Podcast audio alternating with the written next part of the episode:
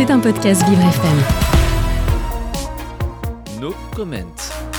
Le 16 septembre 2022, une révolution a débuté en Iran nos Comment vous livre chaque jour une actualité factuelle de la situation dans le pays.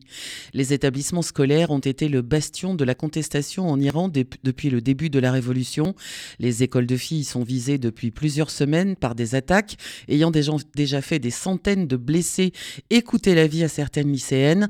Ce mardi 18 avril, des jeunes filles de 17 ans ont été hospitalisées après une nouvelle attaque au gaz contre leur lycée Abrar de Téhéran.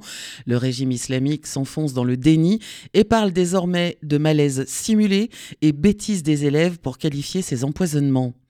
Hamid Garé Hassanlou, médecin radiologue, père de deux enfants, condamné en première instance à la peine de mort, vient d'être condamné en appel par le même juge de la mort, Moussa Azef al-Hosseini, à 15 ans de prison en déportation. Torturé sauvagement pour faire des aveux forcés, il a été hospitalisé à plusieurs reprises et son état de santé est critique. Il n'y a aucune preuve contre ce manifestant dans le dossier du meurtre d'un Baziji, mais la propagande et les pro-régimes réclamaient sa tête dès son arrestation le fait qu'il soit médecin a beaucoup joué en sa défaveur. C'était un podcast Vivre FM.